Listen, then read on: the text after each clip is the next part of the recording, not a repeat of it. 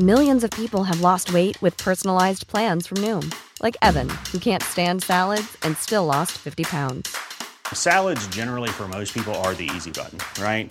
For me, that wasn't an option.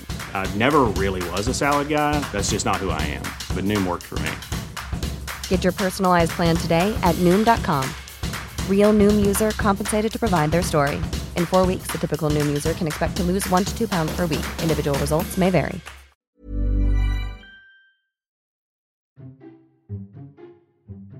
Esto es Memorias de Pez, un podcast en el que hablamos de historia y geopolítica de forma clara, sencilla, objetiva y sobre todo muy divertida. Y aquí tienes una nueva historia. La guerra entre Rusia y Ucrania ha llegado a los 100 días, un tiempo mayor que el que en un principio muchos nos habíamos imaginado. Llegados a este punto es hora de hacer un pequeño resumen de lo que ha sido la guerra entre Rusia y Ucrania hasta la fecha. Todo comienza en noviembre de 2021 cuando saltan las primeras alarmas, y es que ese día Ucrania informó de la presencia de soldados rusos en su frontera. Sin embargo, la tensión no comenzará a escalar en serio hasta enero, cuando Rusia y Bielorrusia llevan a cabo unas supuestas maniobras a gran escala cerca de la frontera con Ucrania. Para estas supuestas maniobras, Rusia moviliza casi un tercio de su ejército. Ante la amenaza que suponía una movilización rusa tan masiva, algunos dirigentes europeos, como el presidente francés Emmanuel Macron o el canciller alemán Olaf Scholz, tratan de calmar los ánimos reuniéndose con Putin o instándole a la negociación. A la par que Estados Unidos comienza a alertar de una posible invasión de Ucrania, Rusia mantiene que sus tropas simplemente están llevando a cabo unos simples ejercicios militares que pronto finalizarán. El 14 de febrero de 2022, Estados Unidos dice que, según información de inteligencia, Rusia atacará a Ucrania el 16 de febrero. Sin embargo, ese mismo día, Rusia anuncia que los ejercicios militares han finalizado y que sus tropas volverán a sus bases. Sin embargo, en los siguientes días no hay indicios de la retirada rusa. La tensión es máxima. De hecho, los aeropuertos de Kiev y Liev son un hervidero de aviones estadounidenses y británicos que continuamente transportan y descargan armamento. De momento, lo que más se ven son misiles antitanque y manpads antiaéreos. A pesar de la alarma creada en Occidente, en Ucrania la gente está tranquila. Años de rumores de una invasión rusa hace que los civiles ucranianos no se tomen en serio los múltiples indicios de que esta vez la cosa puede ser de verdad. Lo mismo opina el presidente Zelensky, que pide a Estados Unidos no alarmar a la población para no echar más leña al fuego. El problema es que en el Donbass el ejército ucraniano y las milicias populares de Donetsk y Lugansk comienzan a escalar el nivel de sus habituales escaramuzas. Se registran bombardeos de artillería por parte de ambos bandos a lo largo de toda la línea de contacto. El 21 de febrero Putin da un discurso en la televisión rusa elevando mucho el tono y habla de un genocidio contra los rusos en Ucrania, de cómo la OTAN ha incumplido sus promesas rodeando a Rusia y de que Ucrania tiene voluntad de desarrollar armas nucleares. Al día siguiente Rusia eleva aún más el tono, reconociendo la independencia de las repúblicas populares de Donetsk y Lugansk y exige a Ucrania que no se una a la OTAN y que disuelva su ejército. La inteligencia estadounidense advierte de que un ataque ruso es inminente. Y así es como llegamos a la madrugada del 24 de febrero, momento en el que Putin se dirige al mundo hablando del supuesto genocidio a los rusos del Donbass y dijo que su objetivo era la caída del gobierno ucraniano y la desnazificación de Ucrania. Minutos después de su discurso, las tropas rusas invaden Ucrania tras un bombardeo contra objetivos estratégicos de apenas dos horas.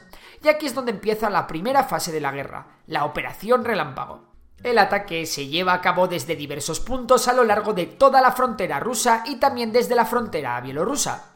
Al principio la situación era un caos. Ciberataques rusos dejaron fuera de servicio algunas webs del gobierno ucraniano. Los soldados ucranianos comenzaron a recibir SMS intimidatorios para comerles la moral. Aquel día los rusos avanzaron muy rápido. Pronto tropas rusas habían alcanzado la ciudad de Sumy, Kharkov, habían tomado parte de Gerson y cruzado el río Níper. Habían tomado también la central de Chernóbil y lo más importante, el ejército ucraniano estaba defendiendo las afueras de Kiev. Y es que las fuerzas rusas llevaron a cabo una operación muy pero que muy arriesgada. Más de 30 helicópteros rusos desembarcaron tropas aerotransportadas rusas para asegurar el aeropuerto de Antonov en Hostomel, a apenas 30 kilómetros de Kiev. La idea era que tras la toma del aeródromo, aviones de transporte rusos descargasen cerca de 2.000 soldados allí, pero un contraataque ucraniano y la ayuda de la inteligencia estadounidense lo evitó. En la misma tarde, el alcalde de la capital, Vitaly Klitschko, proclamó un toque de queda de 22 horas a las 7 horas, permaneciendo el metro abierto las 24 horas para servir de refugio. Por su parte, el presidente Zelensky decretó la ley marcial, lo que incluía la movilización total del ejército y la prohibición de salir del país a todos los hombres de entre 18 y 60 años. Al día siguiente la situación comenzó a ser crítica. Soldados rusos con uniformes del ejército ucraniano y unidades blindadas sueltas llegaron a los suburbios de Kiev. La amenaza era tan importante que Zelensky tuvo que ser evacuado a un búnker de máxima seguridad. Los civiles en Kiev se volcaron con la defensa de la ciudad y se fabricaron miles de cócteles Molotov. Además, las autoridades ucranianas repartieron entre la población 18.000 rifles. En un vídeo Zelensky anunció que se quedaría en Kiev defendiendo la ciudad y se despidió en un emotivo mensaje en el que dijo que quizás esa fuese la última vez que le veían con vida. Para hacer mella en la moral ucraniana, Radman Kadyrov, dictador checheno, anunció que sus soldados, conocidos por sus tropelías y sus crímenes de guerra, participarían en la toma de Kiev. Ese mismo día, Europa anunciaba un paquete de sanciones contra Rusia. Del mismo modo, cientos de empresas de todo el mundo anunciaron que cesaban su actividad en Rusia. Desde el primer día de guerra, las bolsas registraron importantes caídas y tanto el gas como el petróleo subieron hasta máximos históricos. El día 26 se comenzó a dudar del éxito de la operación rusa. El primer día de avance había sido espectacular, pero apenas dos días después, las tropas rusas estaban sufriendo bajas en muchos puntos y comenzaron a aparecer vídeos de blindados y tanques parados que daban buena cuenta de que la logística rusa estaba fallando, pues no tenían gasolina. A la llegada de los chechenos a Ucrania, el gobierno de Zelensky respondió anunciando la creación de una legión extranjera compuesta por voluntarios de todo el mundo. Ese mismo día, Lukashenko, dictador de Bielorrusia, aseguraba por teléfono al presidente ucraniano que sus tropas no participarían en la operación. Acabada la primera semana de guerra, la situación era clara a Rusia se le estaba haciendo bola su operación militar. Durante los siguientes dos meses se llevarán a cabo intentos de negociaciones de paz, que no fueron más que pantomimas en la que ninguno de los dos bandos estaba dispuesto a ceder nada. Rusia pedía la desmilitarización de Ucrania, que el país se declarase neutral y el reconocimiento de que Crimea era rusa y de la independencia de las repúblicas populares de Donetsk y Lugansk. Ucrania, por su parte, se negaba y consideraba esas condiciones como una humillación. En los días siguientes, mientras que Estados Unidos, la Unión Europea e incluso otros países como Canadá o incluso Suiza anunciaron fuertes sanciones a Rusia y el envío de ingentes cantidades de armamento a Ucrania. La respuesta de Occidente estaba resultando ser firme y decidida, algo que sorprendía a propios y extraños. Por su parte, China, el hipotético aliado ruso contra Occidente, no se mojaba y se negó a prestar ayuda militar directa a Rusia. De hecho, dos bancos estatales chinos se llegaron a sumar a las sanciones económicas a pesar de que China las condenase. A principios de marzo, Rusia cambió de estrategia pasando a la fase 2, el ataque total. Esta nueva estrategia rusa consistiría en un avance más lento en el que las fuerzas rusas ablandarían las defensas ucranianas a base de bombardeos aéreos y de artillería. El 2 de marzo, Gerson era completamente tomada por Rusia y los ciudadanos de Odessa se apresuraban a llenar sacos de arena para fortificar la ciudad ante un inminente ataque que finalmente nunca se llegaría a producir. Un día antes ocurrió algo que marcará el transcurso de toda la guerra, y es que Mariupol, ciudad costera bañada por el mar de Azov, había sido cercada. El sitio de la ciudad se prolongará casi dos meses, hasta el 21 de mayo. Durante ese tiempo ambos bandos sufrieron miles de bajas y la ciudad quedó reducida a escombros. Fuentes ucranianas afirman que la cifra de civiles muertos va desde los 10.000 hasta los 20.000. Mariupol ha sido tácticamente muy importante para la guerra, ya que obligó durante semanas a numerosas tropas rusas y prorrusas a desgastarse y quedar fijadas allí, no participando en otras ofensivas. El batallón Azov, de ideología neonazi, fue el que llevó el peso de la defensa de la ciudad.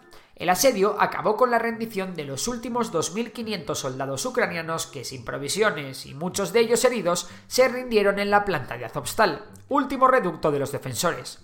A medida que la guerra se estaba enquistando y los rusos se enfangaban en una guerra de desgaste, Occidente comenzó a enviar más y mejor armamento. Un ejemplo de ello son los 23 aviones MiG-29 que Polonia ofreció a Ucrania.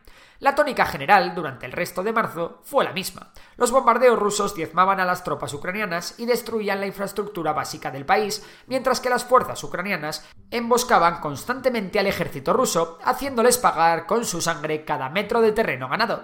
Los esfuerzos rusos se concentraron en sitiar Kiev, y estuvieron cerca de conseguirlo, pero finalmente, ante la sangría que esto estaba suponiendo, el alto mando ruso no tuvo más remedio que cambiar de estrategia.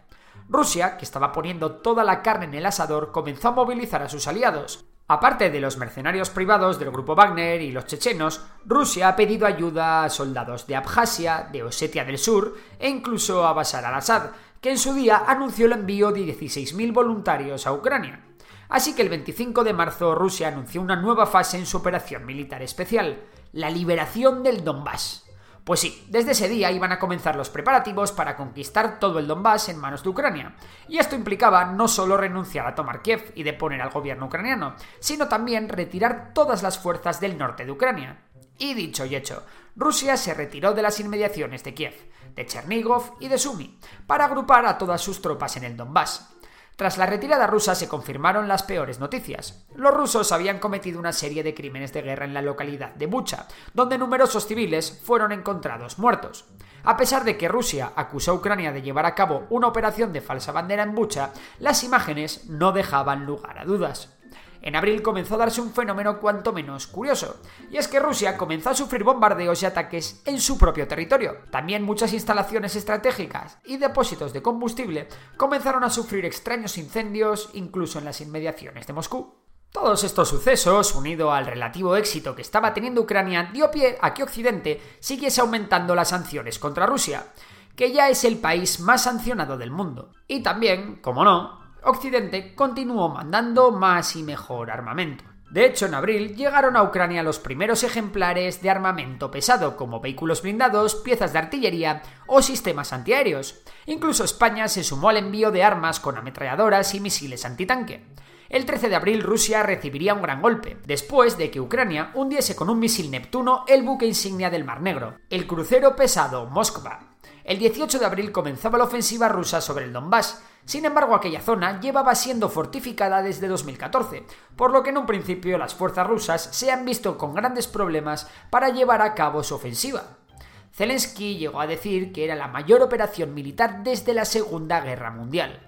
A finales de abril, la región moldava de facto independiente de Transnistria, donde hay estacionados 1.500 soldados rusos, recibe una serie de ataques por parte de elementos sin identificar y se temía que Rusia estuviese desestabilizando la región para justificar una operación militar en la zona contra Moldavia. Sin embargo, finalmente nada de esto llegó a ocurrir. Desde el inicio de la guerra también se ha reportado la muerte de varios generales rusos. Esto ha sido posible gracias a la constante ayuda estadounidense en materia de inteligencia y vigilancia aérea. Esta ayuda también es clave a la hora de emboscar a las fuerzas rusas y de adelantarse a los grandes movimientos tácticos del Kremlin. A principios de mayo Rusia recibió un balón de oxígeno y es que el rublo, que se había devaluado a comienzos del conflicto, recupera su valor previo a la guerra. De hecho, actualmente este valor está incluso por encima del inicio de la guerra. Por ello, la Unión Europea anunció un embargo al 90% del petróleo procedente de Rusia para finales de año. Esta medida busca reducir los ingresos del Kremlin con los que financia la guerra. Actualmente las sanciones más efectivas están siendo la prohibición de que Rusia importe algunos componentes vitales para la producción de material militar. Mientras, en mayo, la guerra creó otra crisis mundial, y es que el bloqueo del Mar Negro por parte de Rusia y las sanciones impuestas por Occidente están provocando una escasez de trigo a nivel mundial, un trigo cuyo precio ha alcanzado máximos históricos. En mayo han ocurrido tres hechos de vital importancia. El primero fue la caída de Mariupol a manos de tropas rusas. Las desgastadas fuerzas ucranianas se rindieron ante la imposibilidad de poder romper el cerco ni de recibir ayuda por parte del exterior.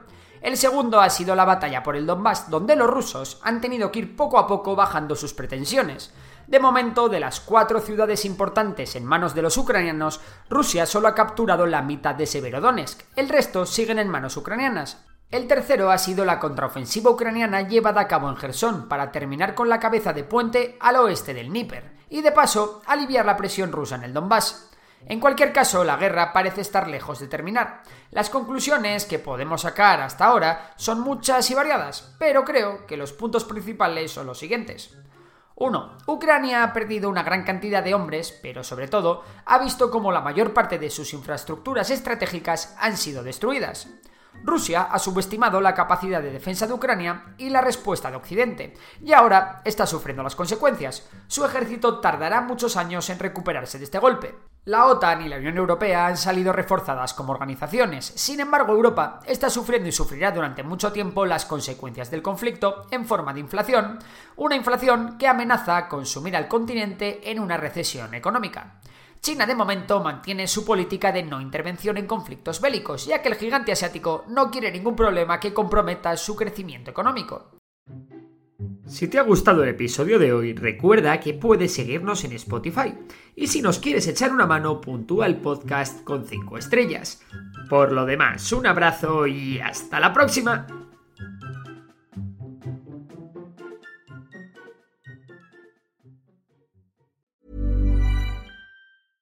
Want flexibility? Take yoga. Want flexibility with your health insurance? Check out United Healthcare Insurance Plans. Underwritten by Golden Rule Insurance Company, they offer flexible, budget friendly medical, dental, and vision coverage that may be right for you. More at uh1.com.